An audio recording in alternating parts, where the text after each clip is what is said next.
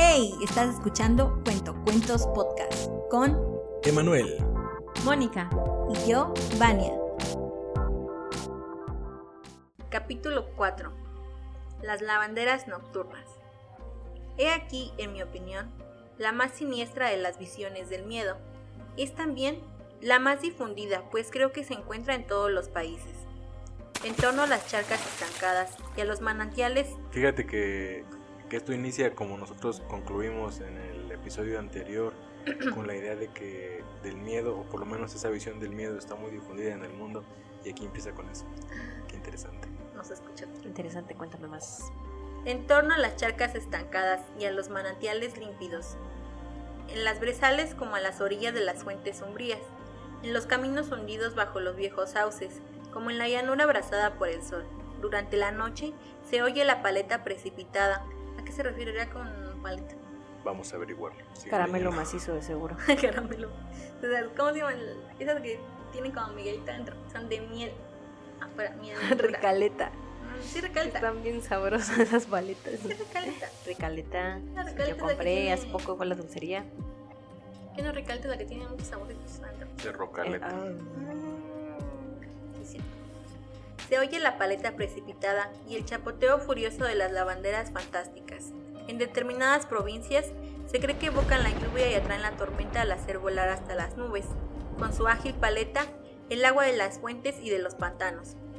Pero aquí hay una confusión. La evocación de las tormentas es monopolio de los brujos conocidos como conductores de nubes. Las auténticas lavanderas son las almas de las madres infanticidas. Wow. Pensé que lavaban ropa. Golpean y retuercen incesantemente un objeto que se asemeja a ropa mojada, pero que, visto desde cerca, no es sino el cadáver de un niño. Yo sabía de una lavandera que hizo algo muy malo, pero no que fuera No que- infanticida. Que, que lavara el cadáver de su niño. Todavía no se sabe qué tal que sí. Lo tiene amontonado ahí en su lavadero. Se trae el no que se le, se le acaba la ropa, ¿no? Siempre tiene el mismo. O le pega porque le, ta- le está quitando la, la mugre. Ven que luego así le pegan a la ropa para que se le caigan las manchas. Para sacarle la mugre trancas En lugar de mugre tiene sangre. de moretones. Y en lugar de limpiarla le sale más mugre porque le sale Por sangre. eso le sigue pegando más. Cada una tiene el suyo o los suyos. Si ha sido varias veces criminal. Hay que evitar observarlas o molestarlas, porque, aunque tuviera usted seis pies de alto y músculos en proporción, lo agarrarían, lo golpearían en el agua y lo retorcerían ni más ni menos que como un par de medias. O sea, están mamadísimas. Sí. están muy fuertes. HDTPM, estoy mamadísimo. Todos hemos oído con frecuencia la paleta de las lavanderas de noche resonar en el silencio de las charcas desiertas. Espera, ¿pero qué es paleta? Hace Están como el changuito del sticker, ¿no? Que está chupi chupi. Se escucha así en la noche. Que están chupando su paleta. Y luego esos sonidos que molestan, que tú te quieres dormir y se escuchan más fuerte. Definición en paleta de España es una fémina ordinaria e ignorante procedente del medio rural. O sea, ustedes. Pero dice, Sí, es cierto. pero, o sea, así como lo dice, es, lo muestra como un objeto, ¿no? Dice, todos hemos oído con frecuencia la paleta de las lavanderas. O su espalda que les trona, ¿no? Lavan con las paletas en la espalda. Ay, ¿te imaginas? Pues están todo el día lavando, imagínate, están bien encorvaditas, se enderezan y Por un lado con las manos y con trona las bien paletas. sabroso. Aplauden con sus paletas. Ay, ojalá. No, yo siento que es un objeto. Dice que es en donde el pintor mete el dedo para mete el dedo pulgar para tener ahí los, los colores, ¿Qué Con punto es? variedad de colores usados habitualmente por un pintor, instrumento de hierro o acero inoxidable compuesto por un platillo redondo con agujeros de lo mismo, badil u otro instrumento semejante con que se remueve la lumbre, utensilio de palastro de forma triangular y mango de madera que usan los albañiles para manejar mezcla o mortero. Bueno, cada quien se imagine la paleta que quiera. Caramelo macizo. Yo digo que es como una bandeja. Yo digo que es su espalda. Echen agua a su espalda. ¿Cómo van a lavar con la espalda? Oye, sí, la aplazan con sus paletas la ropa así. A lo mejor están bien, Pues están Flacas. están flacas, se les notan mucho las paletas. Ahí cabe la ropa.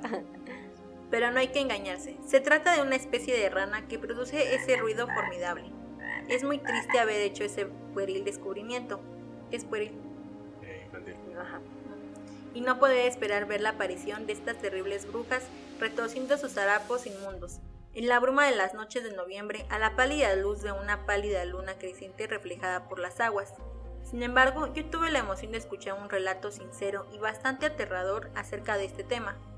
Un amigo mío, hombre de más talento que sentido común, debo reconocerlo, y sin embargo un espíritu ilustrado y culto, pero debo reconocerlo también, proclive a dejar su razón de lado, muy valiente ante las cosas reales, pero fácil de impresionar y alimentado desde su infancia con las leyendas de la región. Tuvo dos encuentros con las lavanderas que no, que no contaba sino con repugnancia y con una expresión en el rostro que transmitía un escalofrío a su auditorio. Pues como no, me imagino que lo alborearon, ¿no? Le hicieron algunos chistes. Ándale. Ah, una noche, hacia las 12, en una tren encantadora. 11, caray. hacia las 3 va a decir. una noche, hacia las 11, en una tren encantadora que corre serpenteando y saltando, por así decirlo, sobre el flanco ondulado del barranco de Urmont, vi a orillas de una fuente a una vieja que lavaba y retorcía en silencio. Se retorcía en silencio ella. Le daba, eh, tenía como un cólico o algo. Ándale. O sea, déjame lavar su ropa para lavarla mejor. Es que te digo que la lavaba entre sus paletas. Por eso la veía como Ajá, estaba así como... ah. sí, es cierto. La vio lavar con la espalda. Impresionó. Aunque aquella bonita fuente tuviera mala fama, no vio en ello nada de sobrenatural y le dijo a la anciana. Está lavando muy tarde, buena mujer. Ella no respondió. Pensó que era sorda y se acercó. Que te valga verle. La señora. No le va a decir, ¿qué? No te escuché. Otra vez. La luna estaba brillante y la fuente resplandecía como un espejo. Entonces percibió claramente las facciones de la anciana. Era completamente desconocida para él, lo que le sorprendió porque dada su condición de agricultor, cazador y paseante de la campiña, no había rostro desconocido para él a varias leguas a la redonda. Así fue como me contó personalmente sus impresiones frente a aquella lavandera singularmente retrasada. Solo se me ocurrió pensar en la leyenda una vez que había perdido de vista a aquella mujer. No pensé en ella antes de encontrarla. No creí en ella y no sentí ningún recelo al abordarla. Pero tan pronto como estuve junto a ella, su silencio, su indiferencia entre la aproximación de un transeúnte, le dieron el aspecto de un ser absolutamente ajeno a nuestra especie. Si la vejez la priva del oído y la vista, ¿cómo es que había venido a lavar tan lejos, sola, a esta hora tan insólita? aquella fuente helada en la que trabajaba con tanta fuerza y actividad. Pues por eso no, no veía, no veía que era de noche. La, la- quién sabe cuánto, cuánto tendría ahí, desde que se habría llegado. Ella pensó que iba a las 6 de la mañana. Como tú pensabas que eran las 12 y eran las 11. sí, le pasó lo mismo. Esto era al menos digno de observación, pero lo que me sorprendió aún más fue lo que yo sentí personalmente. No tuve ninguna sensación de miedo, pero sí una repugnancia, un asco invencibles. Seguí mi camino sin que ella volviera la cabeza. No fue sino cuando llegué a mi casa cuando pensé en las brujas de los lavaderos. Y entonces tuve mucho miedo, lo confieso abiertamente, y nada del mundo me habría decidido a volver sobre mis pasos. En otra ocasión, el mismo amigo pasaba cerca de los estanques de Tebet. Hacia las 2 de la mañana venía de Linear, donde aseguró no haber comido ni bebido, circunstancia que yo no podría garantizar. Iba solo, en cabriolet, seguido de su perro. Como su caballo iba cansado, se bajó en una cuesta y se encontró a orillas de la carretera, cerca de un canal donde tres mujeres lavaban, golpeaban y retorcían con gran vigor, sin decir nada, con su- Wow. Sus paletas de la espalda. ahí. Había mucha chamba de lavandera en ese tiempo. ¿eh? lavaban ajeno. Era el negocio de moda. En lugar de, de tener lavandería eran las lavanderas. Contaban chistes vulgares. Y tenían sus playeras del América y que. Cruz Las Azul. chivas. Del Ah, América. no, Cruz Azul. Oh. Su perro se acercó de repente a él sin ladrar. Él mismo pasó sin mirar demasiado, pero apenas había dado unos cuantos pasos cuando alguien iba detrás de él y que la luna dibujaba a sus pies una sombra muy alargada. Se volvió y vio que una de las tres mujeres lo seguía. Las otras dos veían a cierta distancia como para apoyar a la primera, En esta ocasión, dijo.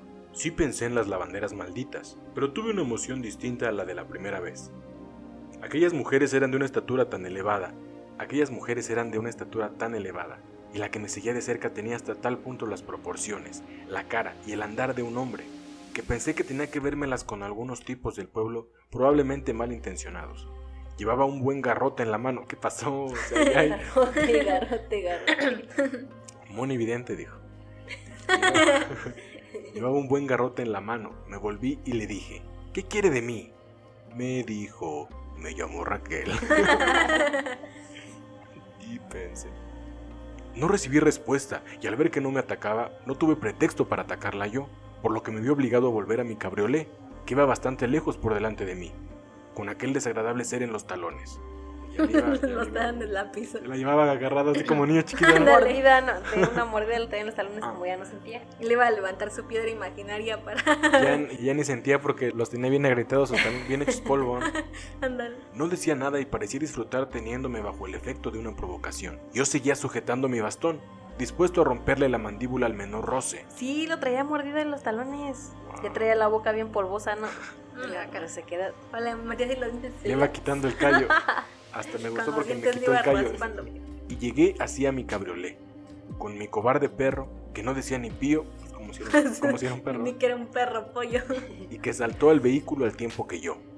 Entonces me volví y, aunque había oído hasta ese momento pasos tras los míos y había visto una sombra caminar al lado de la mía, no vi a nadie. Solo vi a unos 30 pasos por detrás, en el lugar donde las había visto lavar, a las tres grandes diablesas saltando, danzando y retorciéndose como locas a orillas del canal.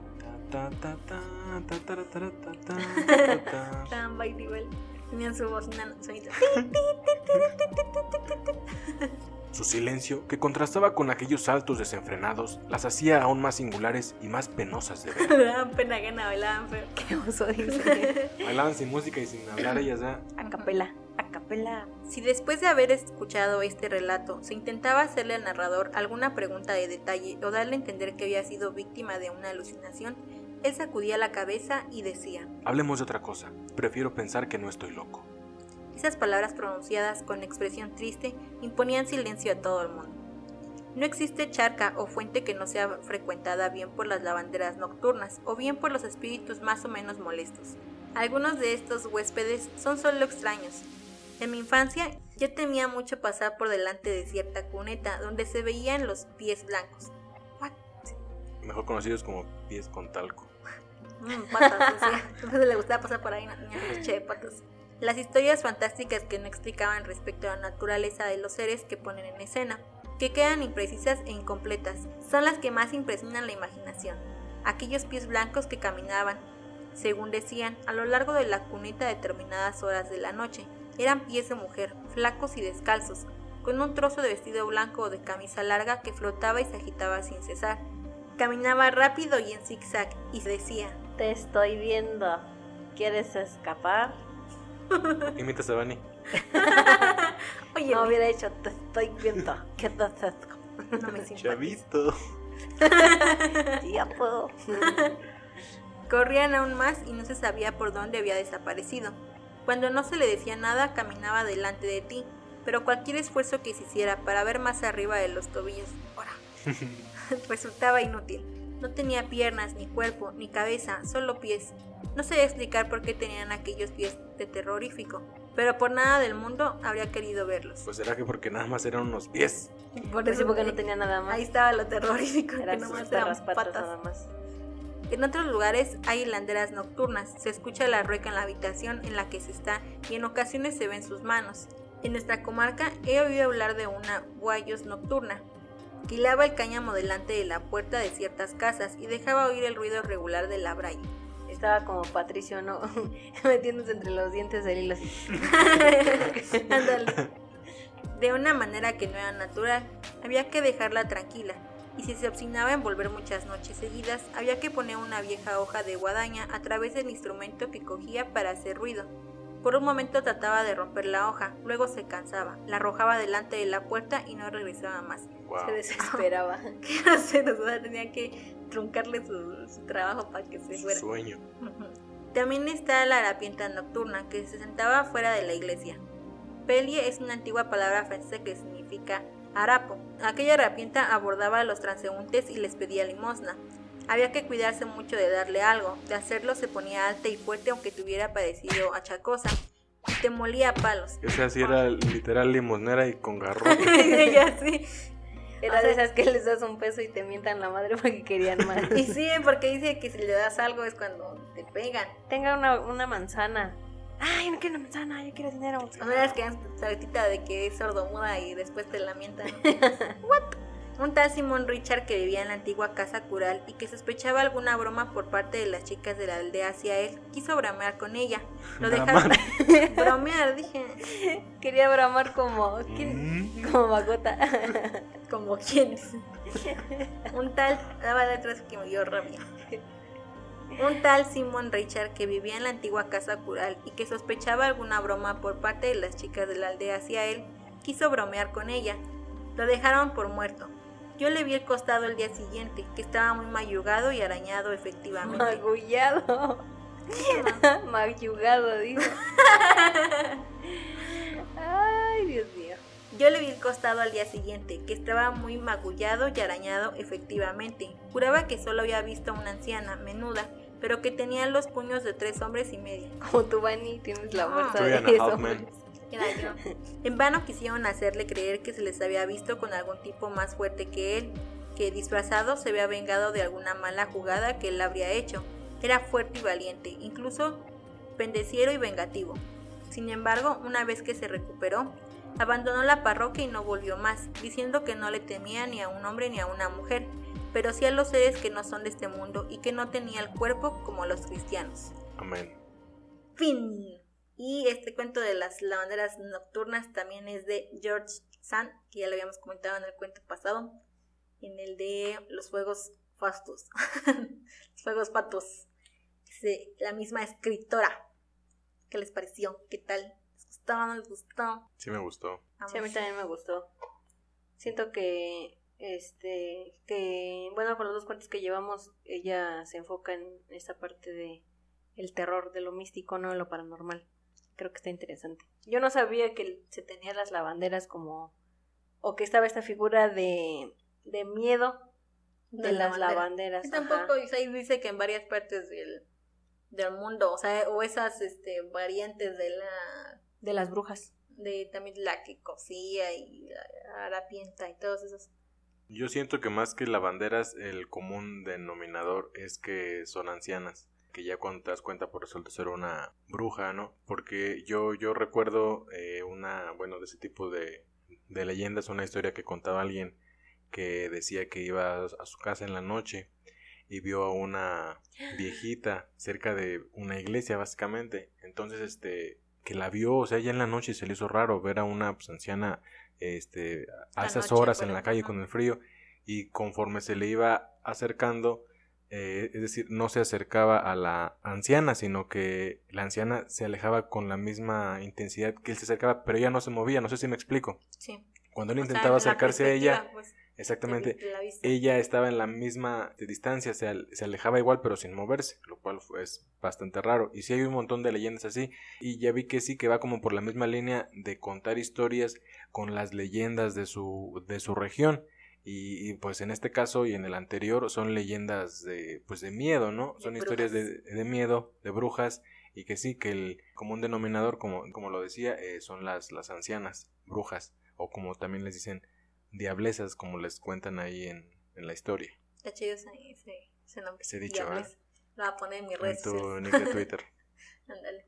Pues esta, esta parte de todo eso, o sea, como esa idea de la narrativa fantástica, o sea, de alguien más, y esa parte de que está de si le creen o no. Por ejemplo, este señor que con todos sus encuentros con las lavanderas, que él decía, mejor ya, ahí la dejamos. Y es que igual va, va conforme con la época, porque eh, pues ya hoy en día ya no hay lavanderas así de río.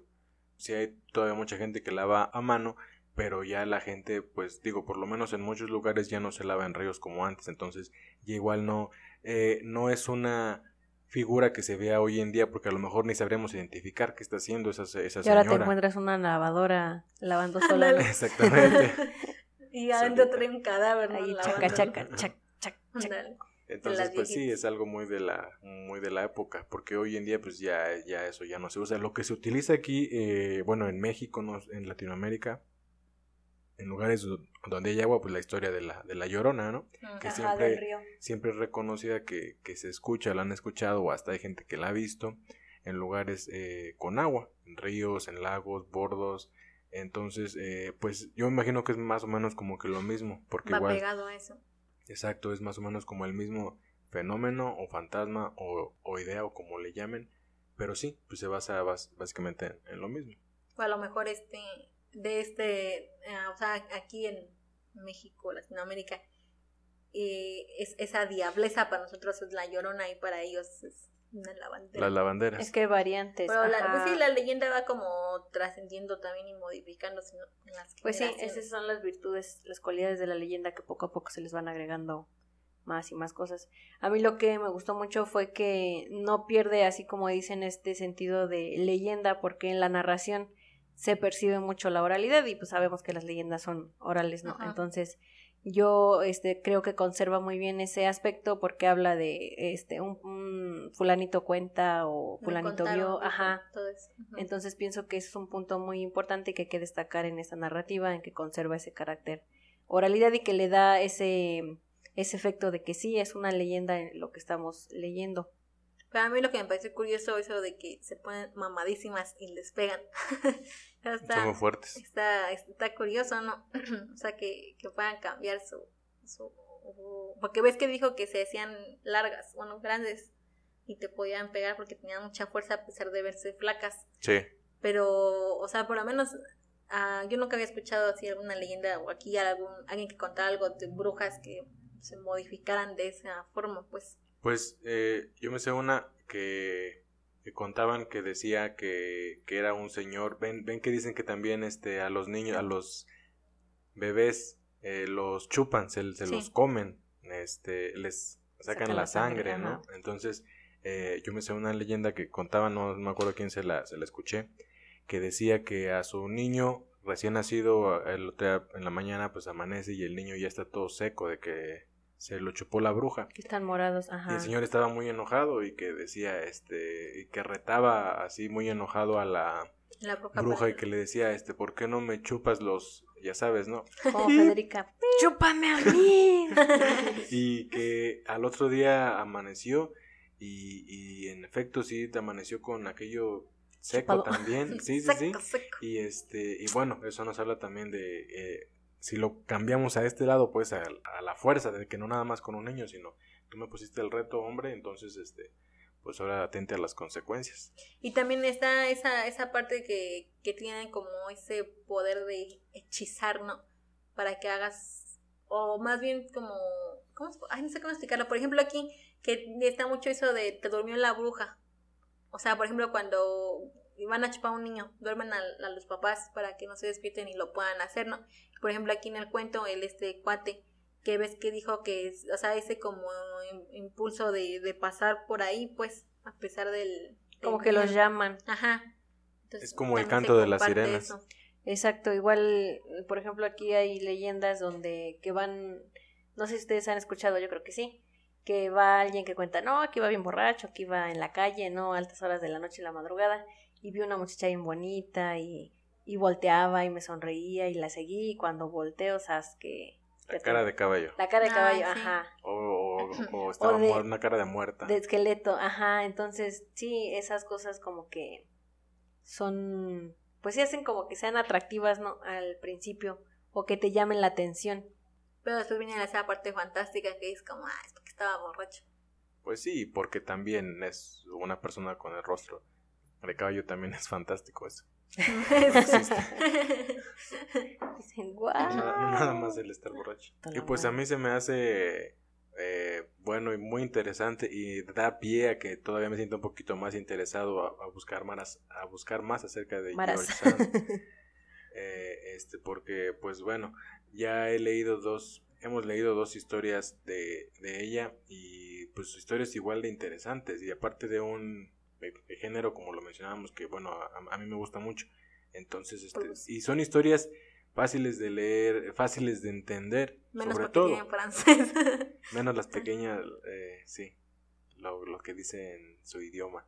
Este pero sí son son historias eh, pues sencillas eh, de leer, de entender y que aparte por lo que contamos ahorita no son como no no nos son completamente ajenas y hasta podemos como eh, ¿cómo se dice? Como identificarnos más con los personajes porque son historias que si bien como movidas a nuestra región pero que ya nos han contado. Entonces este eso se me hace también muy interesante y, y, y, eso siento que hace que llame la atención. No es un tema desconocido para nosotros hemos escuchado muchas leyendas de, de brujas. Supongo que lo normal no algunas variantes dependiendo del lugar en que te las cuenten Así es, y tiene muchas características o cualidades que se conservan también aquí en, en criaturas que están presentes en nuestras leyendas. Entonces, sí, es bien interesante. También el hecho que se me hace muy interesante es que ya en estas dos narraciones sean siempre estos personajes místicos, sean mujeres, ¿no? Y también como, o sea, cuáles son sus características, que son viejas seres, este, bueno, ajá, bueno, ancianas, ahorita vimos que son fuertes también. Que pueden vencer a los hombres. Exacto, es como muy interesante esa parte. Y bailan encueradas. Y dan pena ajena como bailan. y dan pena ajena, sí. Bailar bien feo, no, para que les dé pena. bueno, aquí, por lo menos, yo sé que, que cuando el perro ladra, que los gatos se ponen locos y eso es por porque de repente que hay algo malo ahí, que la bruja o, vieron algo, un fantasma y eso. Pero en esas historias ellas hacen que los animales colaboren con ellas. Los animales nunca, nunca actúan en contra de oh, ellas. Sí, sí. Se, se calman, ponen, ajá, se ponen sumisos. Ayudan, exactamente. ¿Por qué? Entonces, eso, eso también es diferente de como lo vemos aquí, por ejemplo. Porque en los juegos fatuos los perros atacaban a, al este cosa. Se le voltearon al ¿cómo se llamaba el al bagre. Ludre. Ah, bagre. What? Ludre. Le atacaban a él y al rebaño, a la, a las a los juegos fatuos nunca les hizo nada y también aquí ves que dijo que no, no dijo ni pío su perro. Así es. Su perro pollo. Parte de su encanto es encantar a los animales también, entonces. Es la diferencia entre allá y acá. Pequeñas diferencias. Ajá. Bueno, pues les agradecemos que hayan escuchado este cuento. No olviden seguirnos a través de nuestras redes. En Instagram pueden encontrar a el podcast como Cuento Cuentos Podcast. Pueden seguirnos ahí y enterarse de cuándo habrá un nuevo episodio, que estamos viendo que van a ser cada 15 días, ¿verdad? Sí, ya. ya cada dos semanas, episodio nuevo. Gracias por escucharnos. Muchas gracias a todas las personas que se han tomado el tiempo de, de, de escuchar cada uno de nuestros episodios, que le han dado like, que se han suscrito. En verdad les agradecemos mucho y no olviden que hemos creado este espacio no solo para narrar cuentos e historias de la literatura universal, sino también este, está abierto para que ustedes nos puedan mandar sus cuentos y ser leído y comentado por nosotros, nosotros. Pueden mandar al correo cuentocuentos Ahí esperamos sus sus cuentos. Sí, entonces pierdan el miedo a escribir y mándenos sus textos para leerlos. igual ya saben que les ponemos voces muy curiosas. Pueden pedirnos ahí qué voz quieren, si quieren que sea el peje, también pueden hablar como el peje. Podemos crear nuevas voces. Exacto. Estoy, ya, ya me metí a estudiar doblaje. Muchas gracias por el apoyo. Nos vemos. Pueden seguir en mis redes sociales como arroba witchbango. Ahí me pueden seguir como Mónica Yoj. Y en Twitter nunca sabes cómo te llamas. En Twitter todavía no investigo, pero se las debo. Hay para otra. Adiós. Bye.